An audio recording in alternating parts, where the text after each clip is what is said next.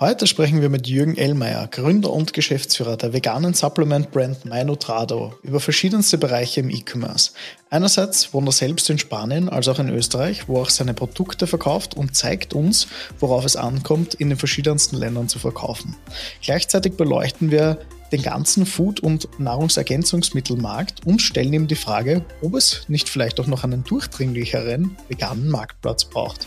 Ich wünsche dir viel Spaß bei der heutigen Folge des E-Commerce Inspiration Podcasts.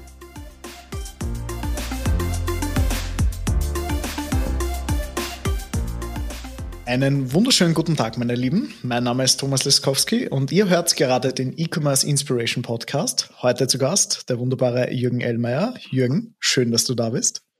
Hallo Thomas, danke für die Einladung. Ich freue mich. Sehr, sehr gern, lieber Jürgen.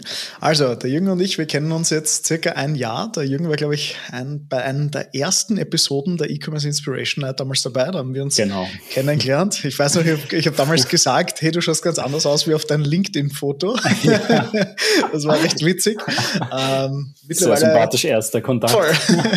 mittlerweile weiß ich ein bisschen mehr über dich. Ähm, ich weiß, dass du einen Online-Shop hast, ähm, einerseits in Österreich und in Spanien aktiv bist, aber dort auch wohnst mehr oder weniger in, in in beiden Bereichen. Das heißt, du kennst viele Facetten, ich sage jetzt mal, aus Europa genau. und aus, aus dem Lebensmittelbereich oder Supplement-Bereich und warst davor in einem Konzern tätig und dort eigentlich auch so im Digital-Business-Bereich. Aber ich glaube, du kannst das selber am besten erzählen, deswegen spiele ich jetzt einfach mal den Ball zu dir rüber. Super, danke Thomas. Ja, ähm, ich würde mal sagen, gute Zusammenfassung. Äh, ich habe ganz klassisch, würde ich sagen, mit äh, Wirtschaftsstudium angefangen auch weil ähm, ich mir gedacht habe, ja, das kann ich gut, das läuft. und es hat mich immer schon interessiert auch. Und da ich auch gut mit Zahlen war, habe ich dann nach dem ähm, Business Administration und Unternehmensführungsstudium Financial Management gemacht und habe dann auch angefangen, in dem Bereich zu arbeiten, im Vertriebscontrolling. Das war wirklich wahnsinnig interessant, weil man halt verschiedene Einblicke bekommen hat in die, ich sage jetzt mal, ja, wie, wie kann man auch Vertrieb effizienter gestalten? Und habe dann aber sukzessive immer mehr mich in Richtung Online-Vertrieb und dann eben auch später Marketing entwickelt. Und eben teilweise durch ähm, Ausbildungen nebenbei oder Learning by Doing oder eben auch dann durch Gründung eines eigenen Webshops mit meinem Bruder damals gemeinsam ähm, mega interessante Erfahrung. Das war damals für Geschenksartikel. Und natürlich, wenn man noch, das noch nie gemacht hat, auch wahnsinnig geile Fehler gemacht. Viel gelernt draus und das alles nebenbei während meinem, ich sage jetzt mal, regulären Job bei einem der größten Lebensmittelkonzerne. Und ja, war dann im Ausland, also in Kanada, für, wo ich mich auch weitergebildet habe, für verschiedene Unternehmen Projekte gemacht habe. Und bin dann wieder zurückgekommen mit wirklich einem absoluten Fokus auf, ich würde sagen, ähm, digitales Business, also alles, was irgendwie digitale Transformation mit dem zu tun hat. Dann war auch noch meine Aufgabe, generell die Omnichannel besser zu verbinden und E-Commerce auszubauen. Mhm, okay. Mega spannend, geiles, geile Projekte, absolut super Erfahrung und ähm, cooles Umfeld. Also hat man wirklich sehr viel Spaß gemacht. Ja, und dann vor allem während Corona auch noch. das war ja sowieso, also ich glaube, weil da hat dann auf einmal jedes Unternehmen äh, den Bedarf gehabt, dementsprechend seine ähm, Geschäftsmodelle umzudrehen und vor allem im, im ich würde mal sagen, Food- und Beverage-Bereich und auch im Retail hat sich da einiges getan weil das ja auch einerseits eine der einigen, der einzigen Themen war, die offen waren noch, also von den Geschäften her, aber auch, weil auf einmal online extrem wichtig geworden ist. Und das innerhalb kürzester Zeit, also sehr spannende Zeit. Genau. Und dann kam der Schritt zu Trado, wenn ich es jetzt genau, richtig dann, habe. Ja. Wie kam es dazu? Ähm, es war schon immer mein Traum, ich sage jetzt mal Gesundheit und gesunde Ernährung, mit äh, Nachhaltigkeit zu verbinden und das in, ein, in ein eigenes Unternehmen. Und dann haben wir, also habe ich mir gemeinsam mit zwei Mitgründern oder Mitgründerinnen eigentlich ähm, Nutrado gegründet, war mega auch wieder super Erfahrung, ähm, auch zum ersten Mal alles gemacht. Und ja, das okay. war eigentlich der Hauptgrund. Sehr, sehr cool. Das heißt, du kanntest eigentlich in Wirklichkeit zwei Sphären. Also du kanntest einerseits, ich sage jetzt mal so, von der Pike weg alles selbst machen äh, mit, mit dem eigenen Online-Shop. Du verkaufst ja vegane Supplements, wenn ich es jetzt richtig genau habe. Genau, genau, genau. Mhm. Einerseits so Vitamin D3, also ich sage jetzt mal die Good Morning Preps und dann noch, ich sage jetzt ja. mal die, die Schlaf-Supplements. Auf der anderen Seite kennst du so das Konzernumfeld, wo, ich sage jetzt mal unter Anführungszeichen, Geld keine Rolle spielt. Ähm, was hat da mehr gefallen? Wo siehst du so die Unterschiede zwischen den beiden Welten, wenn es jetzt so auf deine letzten Jahre zurückblickst? Mega spannende Frage, muss ich sagen, weil ich glaube, das denken sich ja viele. Also je nachdem, in welcher Bubble man unterwegs ist, je nachdem, mit wem man spricht, ist entweder das Startup Life das Coolste, was es gibt, oder ähm, ich sage jetzt mal Corporate und das ganze Konzernwesen. Was ich lieber habe, könnte ich dir jetzt so nicht beantworten. Also ich finde, es hat beides Vor- und Nachteile. Ähm, ich wollte jetzt einfach mal auch die Startup-Welt kennenlernen und, und, vor allem auch selber als Gründer. Ich hatte es auch leichter, weil ähm, ich am Anfang Unterstützung hatte durch einen Business Angel, der mir diesen, diese Transition erleichtert hat. Und ja, wie du schon angesprochen hast, im Konzern hast du halt hauptsächlich, es spielt oft wirklich Geld keine Rolle, das stimmt. Du musst trotzdem schauen, dass du die Budgets bekommst. Ähnlich wie ein Startup oder ein, ein Gründer schauen muss, dass er von den Investoren Geld bekommt, musst du das intern auch ähm, entweder von dem Manager oder von oder darüber oder von der Geschäftsführung bekommen. Das heißt, dieses Rechtfertigen für die Projekte, von denen du überzeugt bist, dass das ist quasi gleich geblieben. Ähm, was ein, also ein Unterschied ist, ist natürlich Strukturen und Prozesse hast du in einem Konzern und die fehlen halt in einem Startup komplett. Also das ist halt chaotischer, dadurch aber auch flexibler. Und ja. je nachdem, was man eben möchte, ja, ist es das eine oder das andere, ja. was mehr Spaß macht, ja. Mega schöner Vergleich, wo du gesagt hast, gerade eigentlich musst du es ja intern genauso pitchen wie in einem Startup vom Investor. Also ich glaube, genau. vom, vom Mindset her sollte man, sollte man natürlich mit dem gleichen drangehen. Beim Startup ist natürlich sag jetzt mal, auch die Eigenverantwortung dabei. Wenn, wenn ich da als Geschäftsführer oder als Geschäftsführerin drinstehe, als Anteilseigner, ist mir vielleicht weniger wurscht, wie gut das dann ausgeht schlussendlich. Wenn ich es jetzt beim Konzern probiere sozusagen, ist natürlich meine persönliche Haftung sozusagen da ein bisschen, ja, knapper. Ich verliere vielleicht meinen Job, ja. wenn es daneben geht, aber Wie du gesagt hast, es ist im Prinzip sehr, sehr ähnlich im, im Pitch-Verhalten. Absolut, absolut, ja. Jetzt hast du so zwei Länder im Vergleich. Also du, du hast ja in Österreich begonnen, dann bist du auch ins Ausland gegangen, jetzt bist du halb Spanien, halb Österreich und dergleichen. Ähm, wenn du jetzt das genau. Konsumentenverhalten mal dir anschaust, wo, wo siehst du da Unterschiede? Dicken da alle gleich oder kann man in der Siesta in Spanien keine Performance-Ads schalten? Wie, wie siehst du das so, den Vergleich zwischen den beiden Welten? Ja, also ich finde es immer ganz spannend, weil ich habe auch letztens äh, einen Podcast gehört zum Thema E-Commerce in Europa versus auch E-Commerce in den USA und warum das halt viel komplexer ist und es ist es halt auch. Also du kannst nicht, ähm, so wie wir, so naiv wie wir waren, äh, denken, ja, ich starte jetzt in Österreich, Deutschland und Spanien, weil die Logistik baut man mal auf, man baut die Prozesse auf und dann das Marketing passt man ein bisschen an, an die äh, Konsumentenstrukturen oder an die Konsumentenprofile. Das funktioniert nicht ganz so leicht. Ähm, und vor allem, was ich persönlich auch unterschätzt habe, war der Riesenunterschied zwischen den, den ähm, ich sage es mal, deutschen, österreichischen und spanischen Konsumenten auch wirklich im Kaufverhalten, im Kommunikationsverhalten. Und ich denke, das ist auch einer der wichtigsten Punkte, wenn man als Startup zum Beispiel skalieren möchte, dass man wirklich auf diese Unterschiede eingeht. Außer vielleicht, es gibt sicher Ausnahmen bei gewissen Kategorien, aber vor allem bei Food und Beverage ist das absolut essentiell. Auch, auch Health-Produkte, also generell Gesundheitsprodukte, äh, fallen in, diesen, in dieses Segment rein. Und dadurch würde ich jetzt sagen, also ein, ein konkretes Beispiel auch. Ähm, wie gesagt, schwer ins Detail zu gehen, aber Tendenzen tendenziell ist es so, dass spanische Konsumenten viel mehr auf Emotionen gehen als im äh, deutschsprachigen Raum.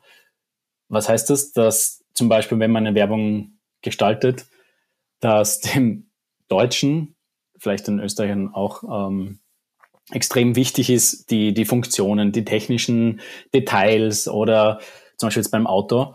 Und den Spaniern geht es eben mehr um die Emotionen selber. Das, das zieht sich auch durch die Kommunikation, dass man zum Beispiel untereinander mehr Komplimente macht, mehr emotionale Nähe zeigt, als jetzt mhm. im, im, ich würde sagen, deutschsprachigen Raum.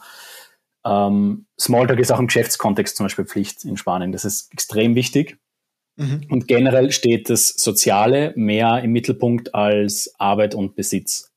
Mhm. Also das sind, das äußert sich zum Beispiel in so, ähm, dass Smalltalk halt wirklich eher geführt wird über was, was sind deine Leidenschaften, was machst du als, äh, was arbeitest du und welches Auto fährst du? Wo glaubst du, kommt das her, so historisch gesehen? Hättest du das an? Ähm, naja, dadurch, dass, also ich bin jetzt absolut kein, kein spanischer Geschichtsexperte, aber ich würde sagen, ich würde mal vermuten, aus der Erfahrung, ähm, dass im Lang eine, durch die wirklich lange Franco-Diktatur, die sie hatten und relativ kurze Zeit als demokratisches Land, dass hier das einfach noch viel wichtiger ist, dann der Zusammenhang äh, Zusammenhalt nach der, nach dem, ähm, ja, nach dem Zusammenfall der Diktatur quasi. Mhm. Und das zieht sich halt noch immer durch. Es, man merkt auch, dass sich bei den vor allem Jüngeren das immer mehr und mehr anpasst. Also die, das Verkaufsverhalten, also das Kaufsverhalten zum Beispiel und auch andere ähm, Verhaltensmuster. Aber ja, Unterschiede sind definitiv da und das auch in einem, ich sage jetzt mal, in E-Commerce vor allem im Verhalten. Okay, ich habe mir gerade einfach so ein Gedankenexperiment bei mir selber überlegt, weil Spanien ja schon eine sehr große Arbeitslosigkeitsquote hat auch, weil du gesagt ja. hast, es wird weniger im Smalltalk auf dieses, was arbeitest du und dergleichen bezogen. Ich, ich sage jetzt mal, wenn 50 Prozent, ich sage jetzt mal, der, der Jugendlichen arbeitslos sind, kannst du die Frage sparen, weil dann bist du eigentlich, dann, dann trittst du sofort hm. ins Fettnäpfchen. Dann ist eher wirklich so emotionsfrei, so hey, wie geht's dir, wie, wie fühlst du dich heute und dergleichen, weil ich sage jetzt mal, der, der Wohlstands Zustand, ja nicht wirklich mhm. von einem materiellen Gut abhängig ist, was mhm. für mich eine logische Erklärung wäre, warum eine Emotion kaufbarer ist für einen Spanier oder Spanierin als in Österreich, Deutschland, wo das erste ist, hey, und wie geht's da und was hakelst? so die zweite Frage äh, normalerweise im Kontext ist, äh, weil sich viele halt mit ihrer beruflichen Identität auch, ich sag jetzt mal, durch, durch den Lebensraum bewegen. Absolut. Also das kann auch durchaus sein, wobei man sagen muss, mittlerweile steht die spanische Wirtschaft ja ähm, von den Wachstumsdaten her besser da als die deutsche. es ist erst äh, vor kurzem eine neue äh, Prognose rauskommen. Also es wird besser auch, aber es ist definitiv noch ein sehr weit verbreitetes Problem. Man merkt es auch und das war auch einer der Gründe, warum wir dann gesagt haben, wir, wir gründen in, in Spanien, ähm, ist die, ich würde mal sagen, eben hohe, vor allem Jugendarbeitslosigkeit. Mhm. Das heißt, du hast auch ein, enorm, ein enormes Potenzial an Talenten, an mhm. wirklich sehr gut ausgebildeten, arbeitswilligen und motivierten Personen mit äh, großartigen Fähigkeiten. Äh, ich denke halt, eines der Hauptthemen ist sicher die, die sprachliche Barriere, weil, wie gesagt, Spanisch ist, ähm, ist absolut Muss, ja. wenn, du, wenn du Geschäfte machen möchtest. Und also mit einer englischen E-Commerce-Seite wird es dann halt schwierig, weil man wirklich einen sehr großen, eine sehr große Zielgruppe ausschließt, was vielleicht in einem deutsch-österreichischen Raum noch funktionieren könnte. Und das merkt man schon. Also das, ja. Ich habe gerade überlegt, ob ich selbst bei einer englischseitigen äh, bei einem englischseitigen Online-Shop einkaufen würde. Und ich glaube, ich hätte auch noch Hemmungen, irgendwie dieses ja, sehr internationale Gewässer anzugreifen. ich bin schon ein Heavy-User, was das betrifft, aber ja. deswegen äh, fühle ich die Spanier an der Stelle, dass sie halt nur auf ihrer eigenen Sprache einkaufen wollen, weil da weiß man dann schlussendlich ja schon noch am besten, wo es herkommt, was da konkret beschrieben wird, wenn man schon so anonym kauft. Ähm, prinzipiell generell so, also du, du bist ja so im Supplement-Food-Bereich unterwegs. Ähm, genau, ja. Man hat so ein bisschen das Gefühl, dass in den letzten Monaten und äh, Jahren will ich jetzt fast nicht sagen, oder ich sage jetzt mal seit dem Lockdown, sehr viele neue Food-Brands vom Proteinmüsli bis zur Kreislaufwirtschaft Brotecke, ja. die alles so aus dem Boden kommt und Nahrungsergänzungsmittel noch und nöcher gibt. Ähm, Absolut, glaubst ja. du, ist das ein Hype oder was, was verspricht sich die Foodbranche oder warum kommt das genau jetzt auf, deiner Meinung nach, dass wir jetzt so viele, so eine arge Food-Entwicklung haben prinzipiell? Ich glaube, das kommt vor allem daher, dass ähm, Food generell ein sehr lokales und emotionales Thema ist, also das oder auch eine Kategorie. Und ähm, durch diese, diese Emotionalität wird halt von vielen Großunternehmen jetzt nicht so gut bedient, wie zum Beispiel von, wie du schon angesprochen hast, ähm, vielleicht geretteten Müsli aus der Region oder auch ähm, jetzt, wenn man in Österreich Markter als Beispiel als Marktplatz für regionale Produkte nimmt, dann ähm, ist einfach die, dieser Wunsch der Konsumenten nach Regionalität, nach etwas Besonderem vor allem auch, etwas, was man vielleicht nicht jetzt immer so bekommt und was nicht eben von, äh, was überall erhältlich ist. Äh, der Wunsch ist einfach da. Und ich glaube auch, dass es eben eine Menge an sehr leidenschaftlicher, motivierte Personen gibt, die dann sagen, ja, ich möchte mein, ich möchte meine eigenen äh, Produkte rausbringen, äh, ich möchte mein, ich möchte Konsumenten anbieten und E-Commerce hat dann natürlich das äh, auch leichter gemacht, weil wenn du die guten Produkte hast, wird es natürlich durch den Online-Vertrieb auch leichter, die zu finden. Mit dem Wachstumsscaling ist dann wieder ein anderes Thema, da können wir dann, ähm, das ist ein zweiter, genau. Das ist nämlich dann schon das Schwierige, aber zumindest einmal, um abzutesten, ist da ein grundsätzlicher Bedarf da? Ist Interesse da? Ähm, oder ist es eine Leidenschaft, die vielleicht nur ich mit meinem, mit einem kleineren Umfeld teile?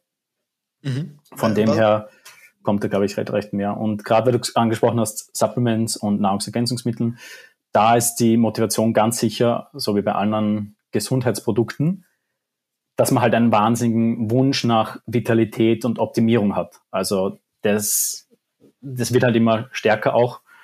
Und auf das zahlt, äh, zahlen natürlich die Produkte dann ein. Voll. Wenn, wenn wir jetzt generell so, du hast jetzt auch Magda angesprochen, Magda hat jetzt auch ein stationäres Geschäft in Österreich. Ähm, Absolut äh, logischer Schritt, wirklich. Also, ja.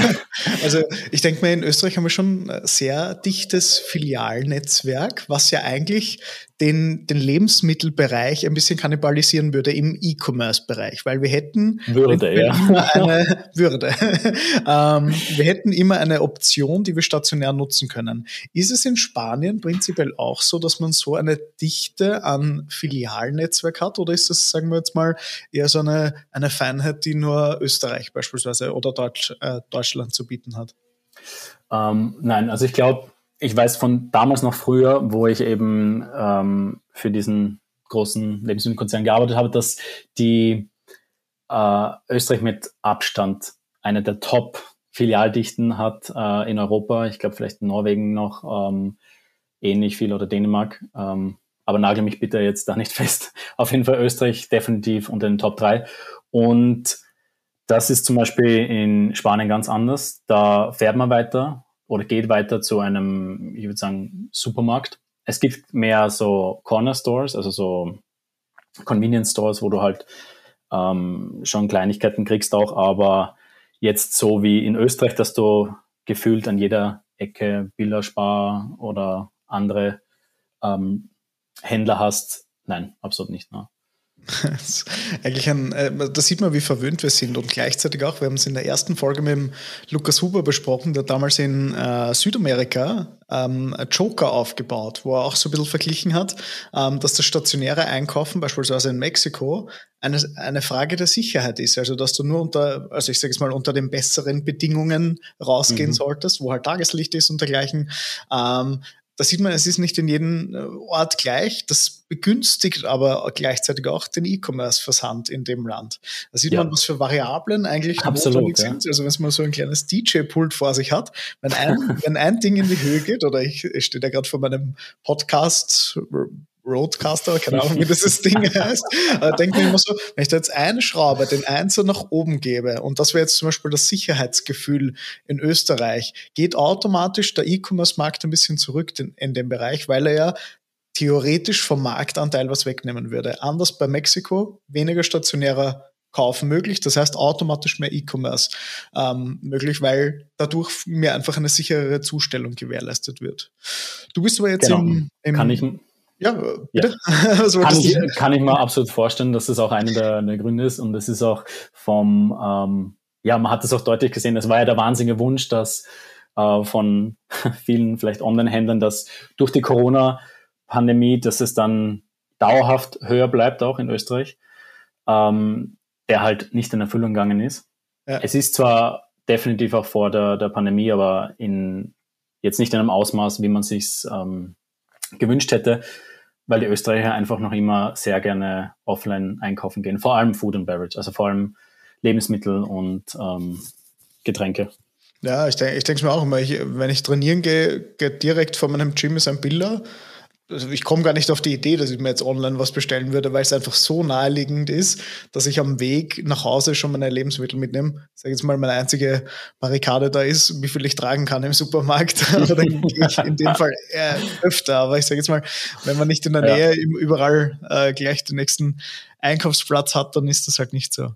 Du bist aber in der Supplement-Szene aktiv und ich, ich komme ja selbst sehr viel aus dem Kraftsport, deswegen kenne ich so die, die Supplement-Ecke auch ganz gut, aber eher als privater Nutzer. Mhm. Wie hat sich, ich sage jetzt mal, die Supplement-Ecke deiner Meinung nach entwickelt? Es ist, ich kenne jetzt verschiedenste Beispiele, die ich dir nennen könnte, von ESN bis Monotrition mhm. und dergleichen. Was findest du, machen diese Brands gerade richtig, beziehungsweise vielleicht falsch, je nachdem, wie deine Einschätzung ist? Ähm, mhm. Und gleichzeitig auch vielleicht die Anschlussfrage, ist dieser Markt schon übersättigt oder siehst du noch immer ein gewisses Potenzial durchs Wachstum bedingt? Also, ähm, wow.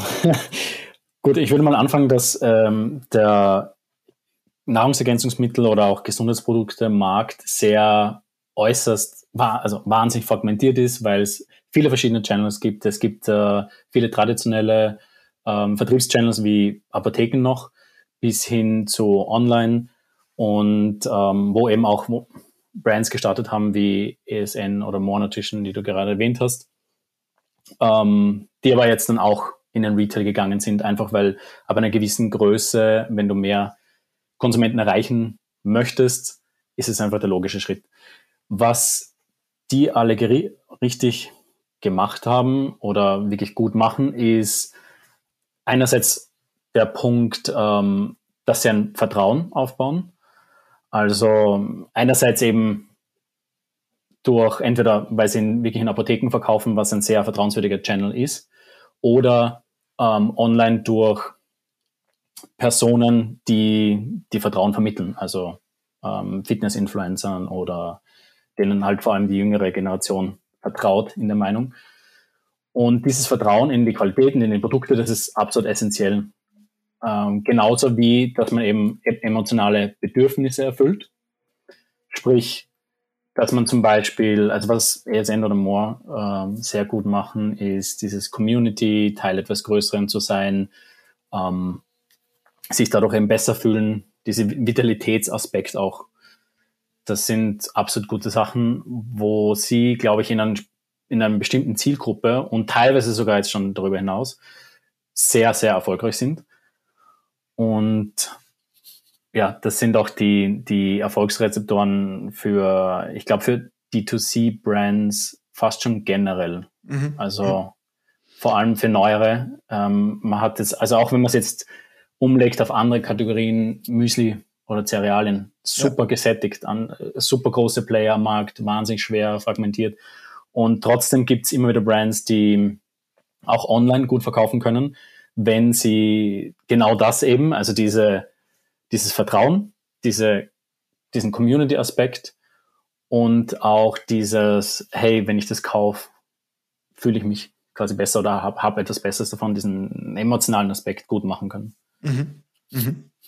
Äh, vielleicht eine unbeliebte Frage, wenn man jetzt so die ganze Supplement-Industrie anschaut. Es kommt ja immer wieder zu neuen Produkten. Manchmal denke ich mir immer, es, es, es kommen Tabletten raus, die ein Problem stillen, das ich bis dato nicht kannte. Kann ja. es sein, dass diese Industrie auch ein bisschen auf dieses, ich sage jetzt mal, den Selbstmanipulation oder den Selbstoptimierungszug aufspringt, Probleme erst erschafft, die vielleicht uns eigentlich gar nicht bewusst sind und dadurch den Markt ausreizt? Weil ich habe manchmal das Gefühl, wenn man sich so Proteinpulver und dergleichen kauft, mhm ist man dazu getriggert, sein, sein ganzes Jahr auf Diät zu sein. ich denke so, wann ist eigentlich der Zeitpunkt ja, das ist, da, wo, genau. man es nicht sein sollte? Aber laut Rabattcode ist die, die Zeit immer da. Das, das sehe ich auch persönlich etwas kritisch. Das ist auch der Grund, warum wir dann ähm, Minotrado gegründet haben, weil wir gesagt haben, wir möchten eben hier ehrlicher vorangehen, ähm, beziehungsweise auch eben mehr drauf schauen, was benötigt man wirklich und was sind vielleicht Sachen, die jetzt ganz nett wären, aber eher in das Thema fallen, man hat zu viel Geld und weiß nicht wohin damit. Ähm, weil, ja, es ist natürlich klar. Aber wenn man sich zum Beispiel anschaut, wo, ich nehme immer gern die ähm, USA als, als Beispiel, weil dort ist ja der Supplement-Markt sogar noch viel größer mhm. und teilweise hat wirklich absurdeste Auswirkungen angenommen, weil viele Kunden dort oder auch Kundinnen nur noch sich von, von Supplements oder eben von ähm, Fitnessprodukten ernähren und diesen, diesen Punkt der ausgewogenen Ernährung komplett außen vor lassen. Mhm. Und ich finde, dass dieser Aspekt, also dass man quasi, dass die Basis eine ausgewogene und abwechslungsreiche Ernährung ist mit viel Gemüse, Ballaststoffen und so weiter, ja. ähm, diese gesunde Basis und dann hast du Supplements als Nahrungsergänzungs, so wie es eben auch der Name sagt. Ja, voll, Ergänzungsmittel. Ja, ist ja genau Nahrungs das ist natürlich wichtig, aber ähm, da wird halt vor allem online wahnsinnig viel Halbwissen verbreitet, wahnsinnig viele Unwahrheiten und äh, ja, das, das sehe ich zum Beispiel auch kritisch. Okay.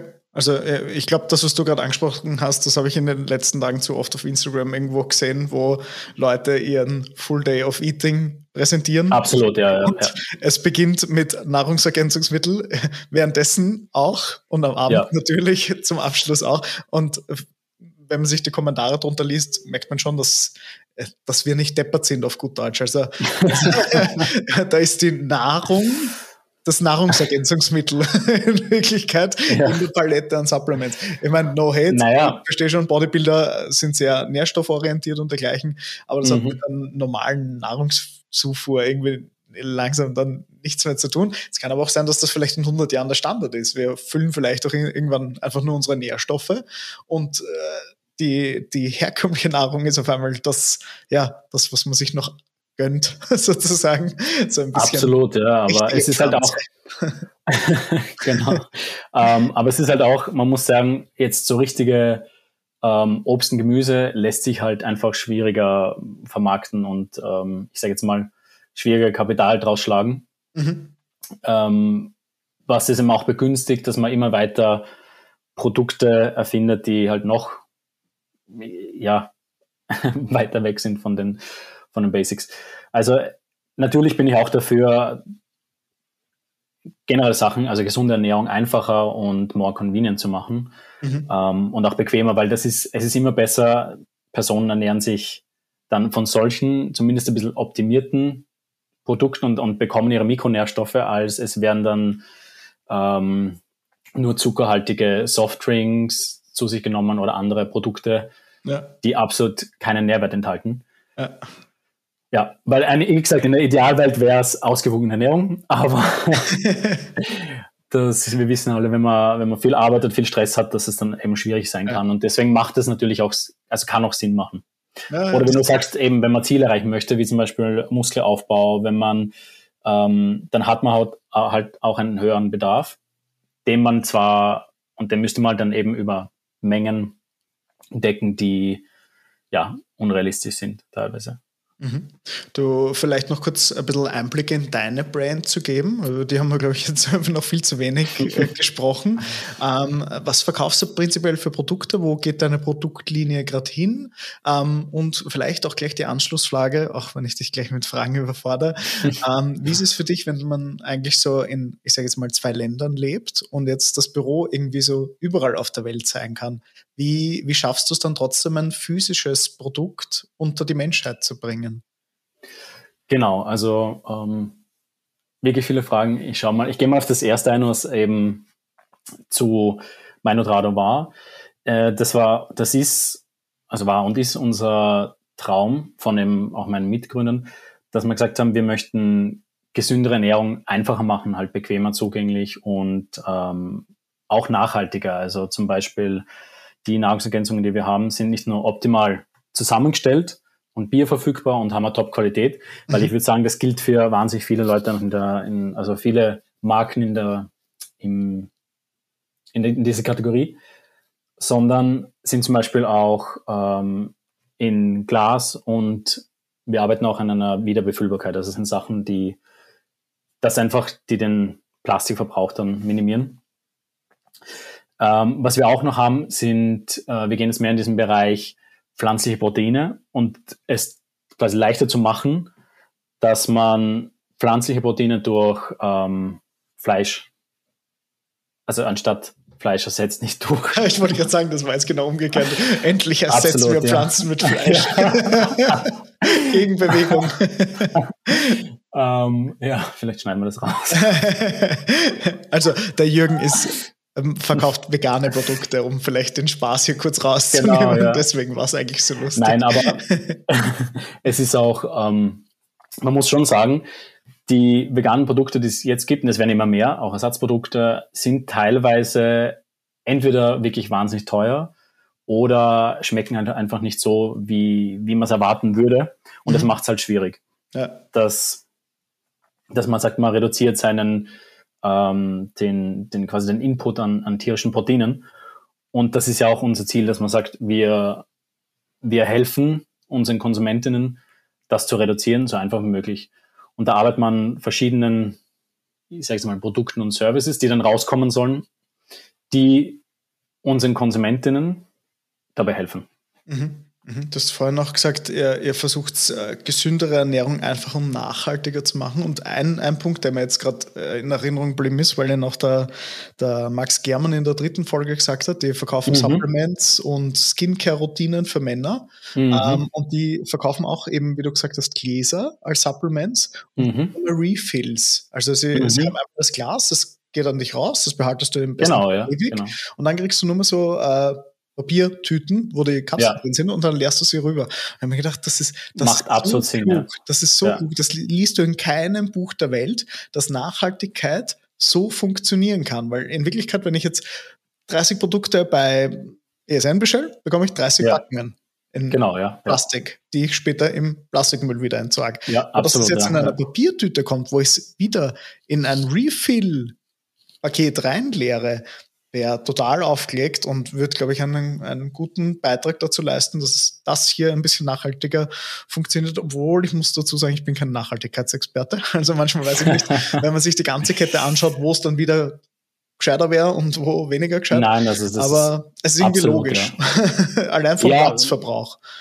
Genau, es ist logisch und es wird natürlich ähm, das Ziel ist natürlich dann auch, dass man diese Einsparungen, die man da noch hat, weil es ist ja auch im Grunde weniger Verpackung, du kannst es leichter verschicken, wir alle kennen, ähm, oder uns sollte bewusst sein, wie das eben größere Volumen natürlich mehr kosten dann auch in, in der, in, im Versand und in der Logistik. Das heißt, es macht natürlich Sinn, wenn man das reduziert, also absolut. Mhm, also ähm, Nachhaltigkeit auch im Sinne des wirtschaftlichen Wachstums vom Unternehmen.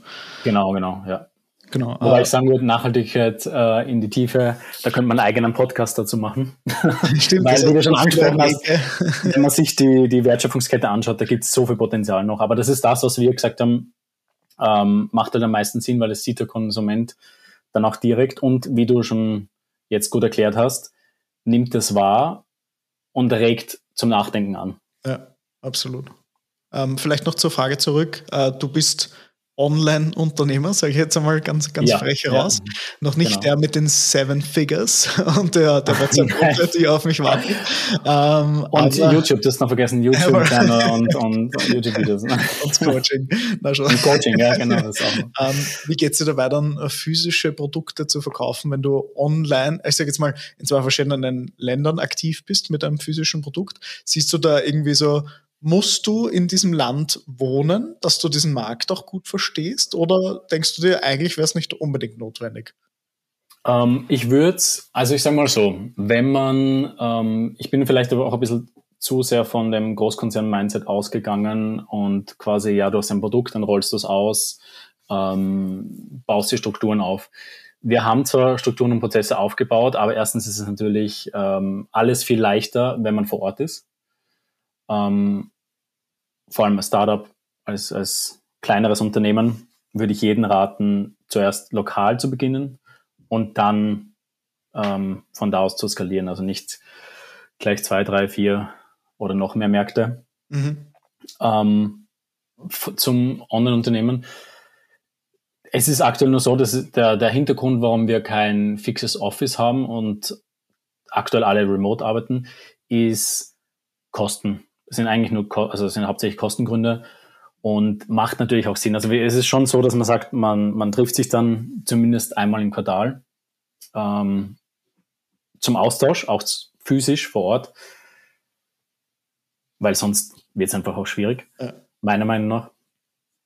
Aber der Hauptgrund ist einfach, dass wir aktuell uns zu dem Zeitpunkt kein, ich sage jetzt mal, großes physisches Büro leisten wollen. Vor allem, ja wollen, finde ich, ist das Wichtige genau. Weil auch ja. wenn du ein physisches Produkt hast, heißt ja nicht, dass du die Logistik bei dir im Büro machen musst. Was viele, Absolut, viele ja. Mhm. assoziieren das äh, ganz schnell miteinander, dass wenn ich ein physisches Produkt habe, erst einmal im, im Office beginnen, selber zu kleben, zur Post gehen und dann, dann schicke ich es weg dann kommt der Aha-Moment, dass es externe Logistiker gibt. Ähm, genau, genau. Das, das, Thema Skalierung auf einmal für einen auch wirken kann und auch der Urlaub wieder möglich sein kann, äh, sozusagen.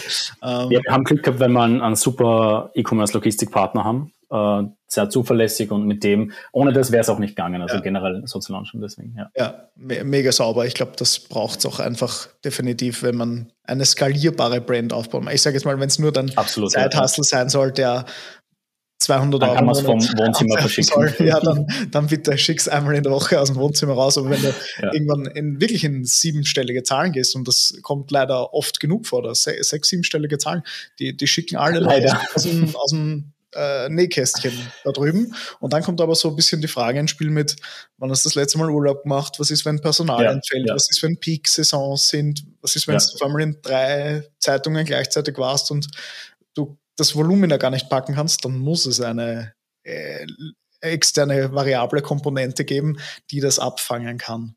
Vielleicht auch kurz zurückgespielt, du hast jetzt gesagt, wenn du das nochmal machen würdest, dann mhm. würdest du vielleicht direkt gleich in einen lokalen Markt hingehen und dir den vielleicht genauer anschauen. Was würdest genau. du generell, wenn du jetzt äh, Notrado nochmal starten wollen würde oder könntest, was, was würdest du dir damals nochmal mitgeben? Ähm, was würdest mhm. du vielleicht anders machen? Also definitiv auch mit ähm, Mitgründern oder Mitgründerinnen zu starten, die mindestens 20 bis 30 Stunden die Woche Zeit haben. Weil wenn du nicht ein, sofort von Beginn an ein Rieseninvestment an Bord hast, ist es sonst einfach schwierig. Also vom, vom Scratch und mit nur einer Person ist auch möglich, aber ich bin einfach ein Teamplayer, würde ich jetzt auch sagen. Und es macht einfach mehr Spaß, wenn du wenn du mit Leuten auch dann zusammenarbeitest und an einem Projekt arbeitest, die halt wirklich äh, die Zeit auch haben. Mhm. Nicht nur die Leidenschaft, weil die Leidenschaft ja. war eh da. Oder ist auch da. Und das nächste wäre, schneller einen Investor oder einen, den richtigen Business Angel, Angel an Bord zu holen. Weil man kann zwar, also weil meiner Meinung nach das immer schwieriger wird, dass man das Bootstrap financed, ähm, also dass man es wirklich selbst alles finanziert und dann auch noch äh, organisch aus dem Cashflow wächst. Mhm, mh. Außer man hat eben die Geduld, dass man sagt, okay, man, man macht das über, die, über mehrere Jahre, dann ist das durchaus realistisch. Aber wenn man wirklich schnell wachsen möchte, dann ist das äh, wahrscheinlich, also es ist, finde ich es auch intelligenter, man oder besser, man sucht sich jemanden. Mhm. Es ist dann nämlich auch die Frage, wie lange kann ich mich erhalten? Wie viel finanzielle genau. Reserven habe ich im Hintergrund? Wenn der Shop drei Jahre lang nicht meine Miete zahlen kann, dann, dann wird es irgendwann ungut. Weil dann ist die Frage, bleibt ja. das ein Hobby oder brauche ich einen Job nebenbei, wo, was sich dann wieder spießt mit 20 bis 30 Wochenstunden Zeit haben. Kann man genau, ja erinnern, genau, ja, genau. Christian und Stefan, wir haben jetzt zu dritt Shopee aufgebaut. Äh, ich habe auch immer, ich habe immer fix den Freitag freigehalten, dafür, dass ich zumindest acht bis zehn Stunden reinhackeln kann, weil sonst tut sich nichts. Wenn jeder so mhm. ein, zwei mhm. Stunden am Tag macht, arbeitet niemand konzentriert, niemand priorisiert irgendwas, mhm. sondern du, du rollst so ein bisschen dahin, dann ist ein halbes Jahr vorbei, dann denkst du, ah, hätte besser gehen können. Ähm, und das zeitliche Commitment muss irgendwo auch mal da sein, weil die ersten Meter sind meistens die, die am längsten dauern. Später kann das abnehmen, wenn es skalierfähig ist, beispielsweise, oder wenn einfach gewisse Prozesse automatisiert sind und man mhm. schon weiß, was man mhm. tut, dann kostet es auch weniger Zeit, aber die müssen halt einmal aufgesetzt werden, wenn jedes äh, Geschäftsmodell irgendwie unterschiedlich funktioniert. Aber sehr, sehr coole ähm, Auf jeden Fall, ja. So in, in, in deine E-Commerce Food Supplement Welt. Ich mache vielleicht mhm. kurz einen Strich so unter die, unter die mhm. E-Commerce-Ecke, wobei meine Fragen, die ich für dich vorbereitet habe, auch noch ein bisschen E-Commerce-lastig sind, aber wir tauchen so ein bisschen gemeinsam mit, der, mit dem U-Boot jetzt in die visionäre Ecke des Podcasts ab. Das heißt der E-Commerce Inspiration Podcast. Sonst gehen wir so einen mhm inspirativen Teil und du bist ja sehr, sehr ähm, stark im, im visionären veganen und visionären Umfeld aktiv. Stell dir vor, wir hätten jetzt, du machst morgen in der Früh die Zeitung auf und du liest, EU verbietet Fleischkonsum. Ähm, was glaubst du, würde das mit unserer äh, europäischen Welt anrichten? Was würde sich so verändern oder kann es dazu überhaupt kommen? ähm, also grundsätzlich muss ich mal sagen, äh, bin ich nicht der größte Fan von, von Zwang oder Verboten, weil in der Regel der Widerstand wächst und dann auch die Akzeptanz sinkt für ein Thema. Und ich glaube, es werden einmal wahrscheinlich die Leute auf den Straßen mit Schnitzelplakaten.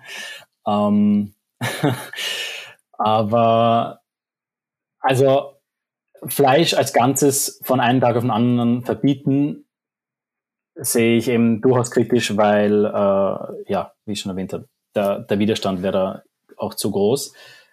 Und ähm, es wird zu wahnsinnig vielen Tränen in, der, in einer ziemlich großen Industrie auch führen. Eine Lobby, die halt sehr stark lobbyiert. Das sieht man immer wieder, wenn zum Beispiel Haferdrinks, äh, wenn eine Hafermilch nicht als Haferdrink oder Sojamilch nicht als Sojadrink bezeichnet werden darf, weil es besteht Verwechslungsgefahr, aber eine Scheuermilch darf Scheuermilch heißen. Also es ist mhm, das ähm, Wort Milch sehr auf die es, tierbezogene ja. Szene. Ähm, genau, genau. Oder immer wieder argumentiert wird, dass es zu Verwechslungen kommen kann, wenn man veganen Käse Käse nennt. Mhm. Und ich denke mal, ja, es können schlimmere Sachen passieren, als dass man aus Versehen zu einem veganen Käse oder zu, einem, zu einer Milchalternative greift. Aber das ist halt die, ähm, da merkt man, wie geht das starke Lobbying dahinter auch und da muss man auf jeden Fall ansetzen. Und meiner Meinung nach gehört auch ähm, viel effizienter als ein, ein Verbot wäre, die Subventions, mh, mm, diese Mechanismen dahinter umzudrehen. Also es wird ja, äh, das EU-Budget, einer der größten Posten ist ja äh, Subventionen in, in Agrar. Mhm. Äh, ich sage es mal Agrarwirtschaft. Und also in Bauern und äh, in Landwirten und ähm, beziehungsweise auch Großbetriebe. Und das gehört eben auch mehr ausgelegt auf pflanzlich, also auf äh, Produzenten, die sich äh, wirklich auf ja, pflanzliche Alternativen fokussieren und pflanzliche Proteine. Mhm. Und ähm, vielleicht auch da stärker hin ähm, einen Anreiz bietet, sodass dann auch irgendwann einmal Preisparität erreicht wird und nicht, dass die veganen Alternativen teilweise doppelt, dreifach, viermal so viel kosten wie die, die tierischen Pendants. Stimmt. Ähm, jetzt, wo du sagst, wird es mir das erste Mal bewusst, dass eine Mandelmilch 3 Euro kostet und die normale 1,50. Schon genau. Interessant. aber auch an höheren Steuern zum Beispiel. Also okay. in Deutschland, glaube ich, wird sie gerade diskutiert, ähm, dass gewisse pflanzliche, also dass, dass da halt die Alternative einen höheren Steuersatz hat als äh, Milch oder an oder mhm. die Tiere, der tierische, äh, das tierische Gegenstück. Das ist halt dann auch nicht zielführend. Also ich glaube, das wäre viel wichtiger, dort einmal anzusetzen. und gleichzeitig auch am Bildungssystem. Also sprich, eine äh, Art Ernährungskunde einzuführen mit Fokus auf pflanzliche, abwechslungsreiche Ernährung. Und weil man muss ja den Leuten auch also irgendwie zeigen, was gibt es für Alternativen, wie kann man anders kochen, mhm. was aber genauso oder sogar teilweise besser schmeckt oder geiler schmeckt, weil wenn, wenn man einfach nur das Fleisch rausnimmt oder, oder die, die Milch rausnimmt oder den Käse wegnimmt und ersetzt durch, äh, ich sage jetzt mal ganz, ganz populistisch Salat, ja, natürlich wird es den wenigsten schmecken. aber wenn man, aber wenn du halt wirklich Rezepte zeigst, die, die sogar vom nährwerttechnischen her besser sind, und ich glaube, da kommt jetzt mehr meine, meine Ernährungsleidenschaft raus und meine ähm, Ausbildung zum Gesundheitstrainer und so. Aber dann, dann zeigst du halt wirklich den Leuten, ähm, wow, das schmeckt eigentlich besser und das ist wahnsinnig einfach zu machen. Also ich bringe als Beispiel ein, ein Linsencurry zum Beispiel, mhm. ähm, was wahnsinnig gut schmeckt. Voll. Was, was, was mir auch gerade aufgefallen ist, weil du gesagt hast, Bildungssystem. Ich kann mich erinnern, Biologie, diese Essenspyramide, die grundsätzlich aus Fleisch, äh, Fisch, Milch, Ei etc. und dann irgendwo ist Gemüse auch. Gibt es mhm. eine vegane Ernährungspyramide? Falls ja. nein, bitte, okay, schade, gibt schon. bitte finde sie noch. Weil die, die hätte ich bis jetzt noch nicht gesehen. Dieses ganz oben steht das Sojaprotein, um unsere Muskelmasse abzudecken, drunter der Brokkoli, weil der hat auch viel Protein. So. Also das ist bei mir noch nicht angekommen, ich muss da zu meiner Verteidigung dazu sagen. Ich bin selbst nicht vegan, ich ernähre mich schon hauptsächlich vegetarisch, aber mhm. ähm, Trotzdem ist es bei mir noch nicht angekommen, obwohl ich mir schon auch gerne mal Supplemente probiere. Mhm. Aber wie du leider richtig gesagt hast, leider sind wir geschmacklich noch nicht dort, wo man als ja. äh, verwöhnter Fleischfresser äh, sozusagen ist. Aber genau, ja. ich habe da gerade Hühnerfilets im, im Kühlschrank liegen. Das finde ich ja fast schon pervers, weil die sind mir lieber als normale Hühnerfilets, weil da ist keine Flachsal drin, es hält länger, es hat geile Nährwerte, es hat Ballaststoffe drin ja, also wenn es in die Richtung weitergeht, schließe ich nicht aus, dass ich in fünf Jahren auch vegan aktiv bin. Und das ist ja auch das, was du vorher angesprochen hast mit dem Vegan. Also ich bin auch kein Fan von, von grundsätzlich Menschen verurteilen. Ähm, weil das höre ich auch oft, warum, wenn ich gefragt werde, bist du Veganer? Und ich sage so, äh, nein, ich versuche mein, meine tierischen Proteine so gut wie es geht zu reduzieren. Aber ich muss auch ehrlich sagen, teilweise bin ich, ähm, ja, also gerade rutschen halt auch Eier oder, oder Milchjoghurt oder so rein oder auch ab und zu Fleisch. Und das ist dann für viele, da kommt dann gleich die Verurteilungskeule. Ähm, ja, wie kann man dann ein, ein Unternehmen machen, das pflanzliche Proteine forcieren möchte? Aber genau das ist meiner Meinung nach der richtige Ansatz, weil ich dadurch auch wirklich gut verstehe und auch meine, die Mitgründer und die Unternehmen und die, die, die Mitarbeiter und Partner, dass es wahnsinnig wichtig ist, ähm, dass man die Gesamtbevölkerung dazu bekommt, weniger Fleisch zu essen, als jetzt zum Beispiel eine Person vegan zu mhm. bekommen, weil du hast einfach ein für die, für die Umwelt, für die Tiere ähm, und sowieso auch für die eigene Gesundheit hat es einfach eine viel größere Auswirkung, wenn, wenn zum Beispiel äh, 30 Prozent der Bevölkerung 20 Prozent weniger Fleisch essen, als wenn der Veganer, also der Anteil der Veganer von 1% auf 2 steigt. Mhm, mhm. Okay, sehr, sehr, sehr coole Anblicken, äh, Blicke. Ich glaube auch, so wie du gesagt hast, mit diesen Menschen verurteilen. Also ich meine, da gibt es ja jetzt einige Influencer oder YouTuber, die sich schon sehr provokativ äh, gegen Nicht-Veganer äußern. Ich meine, mit dem Thema kann man sich eh keine Freude machen, deswegen spreche ich es einfach an. Ähm, was schon bei vielen, äh, ich sage jetzt mal, ungut aufstößt. Ähm, wenn eben ja, aber es ist halt Widerstand ja. kommt sofort, wenn jemand Zwang erwartet. Irgendwo.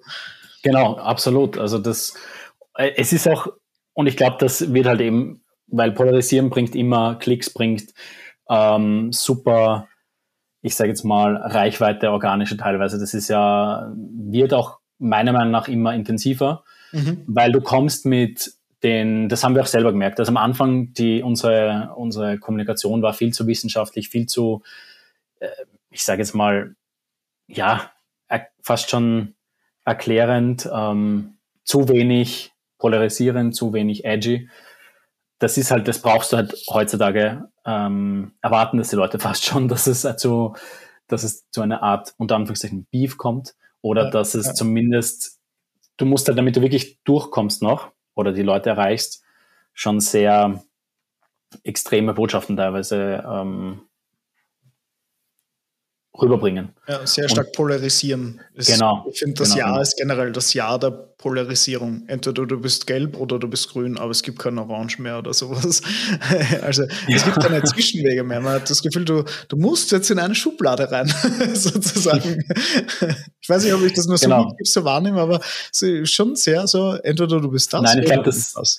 das hat sich auch durch die, ähm, das sieht man auch in, den, in, in vielen Studien, also es hat sich auch, oder in den Konsumentenstudien, das hat sich in der, durch die Corona-Pandemie weiter wirklich Stimmt. verstärkt. Gab es auch pro dass, ja. Genau, diese, diese generell diese Gräben. Und ähm, ja, viele E-Commerce-Brands, viele Online-Brands nutzen das halt sehr stark aus auch.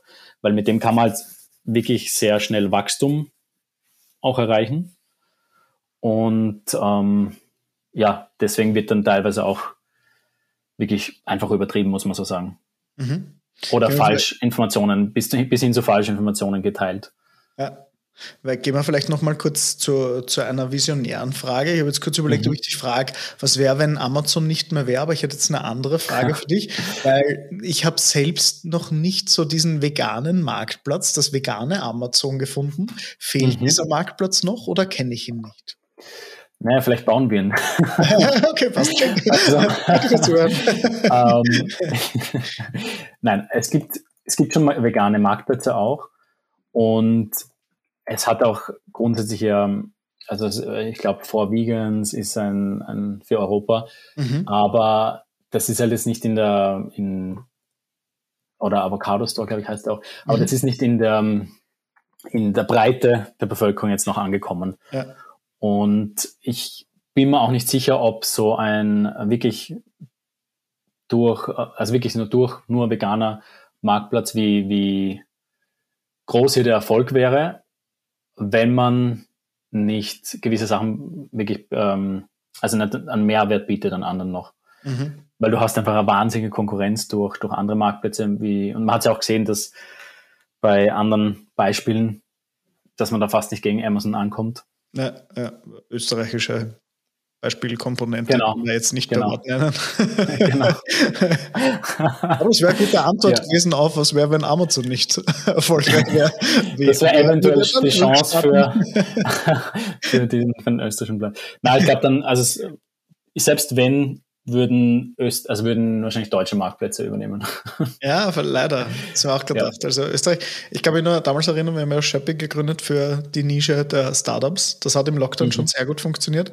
Jetzt merkt man aber auch, dass in Deutschland auch viel Konkurrenz rauskommt und da ganz andere, mhm. ganz anderer Speed da ist. Also wenn du jetzt nicht die, die Super Brains aus Österreich in, in ein Kübel stopfst, sie ein halbes Jahr arbeiten lässt und dann kommen sie wieder raus, dann mhm. äh, haben wir halt schon die zehnfach große Macht als großen Bruder nebenan. Was jetzt prinzipiell Absolut, nicht schlecht ja. ist, aber ich sage jetzt mal, in Österreich geht noch mehr. so, um, um ja, deswegen gibt es ja den Podcast, oder? Und auch dein E-Commerce Inspiration Nights und dein E-Commerce Führerschein. Also und, und, ich glaube, du, ja, genau, du, du arbeitest da eh, dass, ähm, dass hier die, ich sag's mal, dass E-Commerce in Österreich stärker wird. Also cool. sich die richtigen finden und gut inspiriert werden, zum Beispiel durch deine Geschichte. Cool. Machen wir da vielleicht einen kurzen Cut. Ähm, vielleicht noch zwei, zwei private Fragen, die ich, die ich an dich hätte. Ähm, bist jetzt ungefähr im selben Alter wie ich. Ähm, Gab es so das eine Buch, wo du gesagt hast, hey, das ist äh, der Shit gewesen, den würde ich am liebsten ja. allen Leuten mitgeben? Welches ja, war das? Ähm, also auf ähm, in Englisch oder auf Englisch heißt der Titel Seven Habits of Highly Effective People von Stephen R. Covey. Mhm. Und ähm, da geht es ihm darum, dass ähm, also es ist sehr allgemein, also eigentlich ist es ein Management-Optimierungsbuch, aber es ist sehr allgemein gehalten und lässt sich auf fast alle Bereiche im Leben übertragen und beschreibt eben sieben Gewohnheiten, die die dir dabei helfen, ein möglichst erfolgreiches, erfülltes Leben zu führen. Und das hilft dann wirklich bei, von, von Zielsetzung an, über Motivation. Also das hilft in wirklich so vielen Aspekten, das empfehle ich. Also kann ich wirklich auch jedem empfehlen. Auch wenn es äh, vielleicht ein bisschen längerer, längerer äh, Leseabend wird wahrscheinlich.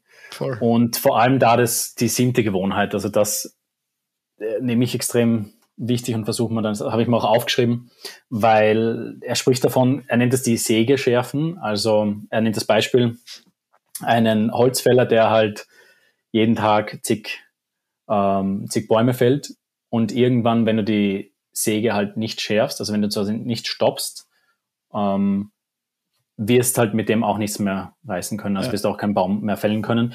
Und diese Säge symbolisiert quasi du selbst, das heißt, du solltest auch innehalten, schauen, dass du dich selber weiterbildest, dass du an dir weiter arbeitest, sodass deine Säge quasi immer ähm, scharf bleibt. Ja. Und ich finde dieses, diese, das super Bild eigentlich, weil das unterschätzen viele. Also viele sind halt wirklich nur arbeiten, arbeiten, arbeiten oder vorankommen, ohne dass sie sich jetzt wirklich mal ähm, innehalten und auf sich selbst schauen und auf ihre eigene Gesundheit, auf ihre mentale Gesundheit, körperliche Gesundheit weil das ist alles extrem wichtig und das sage ich auch immer ähm, bei Kollegen und Mitarbeitern von uns, dass das ähm, ohne, dass es dir selber gut geht, kannst du halt nicht dauerhaft eine super Leistung bringen. Ja, ja voll. Also ich, ich spüre es am eigenen Leibe. Ich, ich denke mir auch immer, es ist so wichtig, sich aktiv Pausen zu nehmen. Ich, ich habe ja. früher immer, in der letzten Folge schon gesagt, äh, ganz lange nach dem Motto gelebt, Stillstand ist tot. Ähm, und das hat mich extrem motiviert, einfach Dauer durchzubrennen, äh, so blöd wie es klingt. Und jetzt bin ich drauf. Ja, aber irgendwann brennt Ja, genau. Stillstand ist Veränderung. Weil wenn du nicht die Möglichkeit hast, einmal kurz die Säge sozusagen wegzulegen, um mhm. dich zu reflektieren, ob das, ob du überhaupt fragst, hey, ist, ist E-Commerce noch das Richtige für mich oder werde ich jetzt Gärtner, weil ich liebe Pflanzen oder sowas, ganz egal. Ähm, ja, dann aber es ist absolut wichtig. Wirst ja. du es nie erfahren, prinzipiell an dir. Äh, trotzdem super schade, weil ich habe das Buch schon angefangen zu lesen. Du hast mir jetzt schon äh, gespoilert, was das siebte Habit ist, ja. finde ich. Der Spaß, ich habe es mir extra schon als Blinkist angehört, also es ist eine Kurzzusammenfassung, haben wir aber ja, ja, gemerkt. Deswegen ist es eh besser nochmal lesen, ja mega, mega Und, äh, ich würde auch noch ein zweites Buch empfehlen, vor allem wenn man keine Morgenperson ist. Ja, ähm, das, nennt sich ja, Miracle Morning by Hal Elrod. Und da geht es eben hauptsächlich darum, also ich, ich fasse das jetzt wirklich wahnsinnig kurz ja. zusammen, ohne zu spoilern, ähm, dass man sich quasi eine magische Morningstunde oder Morgenstunde nimmt, wo man sich eben in der Früh die Zeit nimmt, äh, zu meditieren, Affirmationen zu sagen, sich zu visualisieren, die Ziele, sich kurz bewegt, vielleicht auch etwas liest und Sachen aufschreibt. Äh, warum? Weil man dadurch einfach viel strukturierter in den Tag startet und das kommt wirklich von einer Person, die eine absolute Nachteule ist, also wie ich. Ich bin am kreativsten am Nachmittag und am Abend und habe aber durch das auch wirklich an einfach, wie soll ich sagen, ein viel besseres Gefühl, mit dem man den Tag startet. Viel zufrieden mehr. Also ich mehr Zufriedenheit. Du, du programmierst dich irgendwie für den Tag. Ich kenne, genau, ich, genau. ich bin auch so total kreativ. Ich bin zwar nicht nur am Nachmittag und am, und am Abend, da bin ich eher schon entscheidungsfaul, sagen wir es mal so. mir, ich treffe viele Entscheidungen gleich am Vormittag und rede dann am Nachmittag sozusagen, weil da weiß ich, ich brauche mehr zuhören als selbstaktiv werden. Ähm, aber ich, ich schätze das auch sehr, in der Früh sich einfach kurz bewusst zu machen, hey, was muss heute wirklich erledigt werden? Also sehr pragmatischer Ansatz. Äh, welches Event gehört erstellt, welche, mit welchen Personen muss ich in Kontakt kommen, etc. Und wenn ich weiß, diese, äh, diese sechs Dinge, die ich mir da aufgeschrieben habe, sind erledigt, dann weiß ich, mein Tag ist eigentlich fertig. Alles, was ich jetzt noch mache, ist, sind, ist die Zierzeile meiner Arbeit heute, ähm, ist aber nicht mehr unbedingt notwendig. Und auch so eine Zielvisualisierung, was mache ich gerade? Äh, was verfolge ich gerade wirklich und mhm. was für Tasks mhm. schließe ich eigentlich ab und geht das irgendwo konform miteinander? Wenn ich eine Konferenz für nächstes Jahr plan, ist es nicht unbedingt notwendig, einen neuen Blogbeitrag zu schreiben. Beides kostet mir aber ja. Zeit. Und wenn mir das nicht genau, bewusst genau. wird oder über einen langen Zeitraum nicht bewusst wird, verlaufst dich einfach total. Du gehst zwar, aber du gehst halt im Kreis irgendwo oder halt so einmal mhm. links, einmal rechts, aber du hast eigentlich nicht so wirklich einen Fahrplan. Grüße gehen raus an Arnold Schwarzenegger, der immer gesagt hat, have a vision. Lieben wir. okay. Ja. Jürgen, danke für die zwei Buchempfehlungen. Ich werde äh, die Links dazu einfach auch in die Shownotes hauen, hätte ich gesagt, dass die Leute, die Gerne, ja, haben, ähm, was zu lesen, es sind leider keine Affiliate-Links noch. ich schaffe schon einen. ähm, vielleicht noch abschließend, ähm, wenn man jetzt sagt, hey, der, der Jürgen, das war ein sympathisches Kerlchen. Ähm, wie komme ich mit dir in Kontakt? Wie lerne ich dich kennen? Wo treffe ich dich? Muss ich nach Valencia fliegen oder findet man dich auch in Wien? Ja, also wie gesagt, ähm, ab und zu auch in Wien. Ähm, eher am meisten eben fit, im, wirklich im Fitnessstudio oder in der Natur. Oder, nein, am, mein Spaß beiseite, am liebsten einfach über, on, also über LinkedIn anschreiben. Ähm, ja, da und auch natürlich gern folgen. Das ist meine absolute präferierte äh, Kommunikationsmöglichkeit. Super, perfekt. Das heißt, good, good, good old LinkedIn verfolgen. Hin und wieder bist du auch bei unseren Inspiration Nights zu Gast. Ähm, genau. Ich, wie ich wahrgenommen habe oder wo wir uns eigentlich kennengelernt haben. Jürgen ist sehr, sehr gesprächig, deswegen einfach auf ihn zukommen, auf den Podcast an, gerne. anstoßen sehr, sehr gerne. und ihn mit äh, äh, Fragen bombardieren. Ja, lieber Jürgen, vielen Dank, dass du dir jetzt fast genau eine Stunde Zeit genommen hast, mit uns zu sprechen, dir so ein bisschen Einblicke in den Supplement, in den Food-Bereich, in die Unterschiede zwischen Spanien, Österreich, Deutschland äh, gegeben hast. Und äh, vielen Dank, dass du da mit dabei warst und da so tiefe Einblicke gegeben hast. Ja, danke dir, Thomas, und auch danke den Zuhörern. Bitte gerne. In diesem Sinne, bis zum nächsten Mal.